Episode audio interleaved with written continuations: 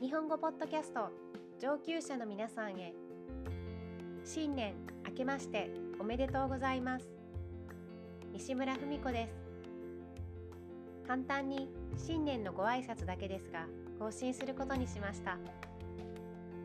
ご存知の方も多いと思いますが日本では年神様新年の神様をお迎えするために年末に大掃除をします。私も12月にたくさん掃除をしました。お正月休みは両親の家に行っておじやおばいとこに会う予定です。おせち料理やお餅を食べて近所の神社に初詣に行こうと思っています。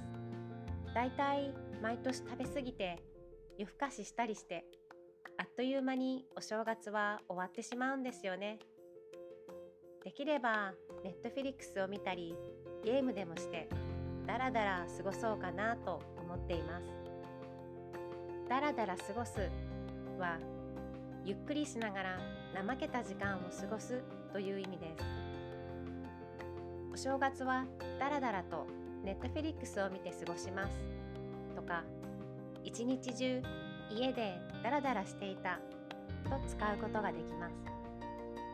2022年できれば週に1回ぐらいのペースでポッドキャストを更新する予定ですのでよろしくお願いしますでは2022年が日本語を学習している皆さんにとって素晴らしい一年になりますように西村文子でした。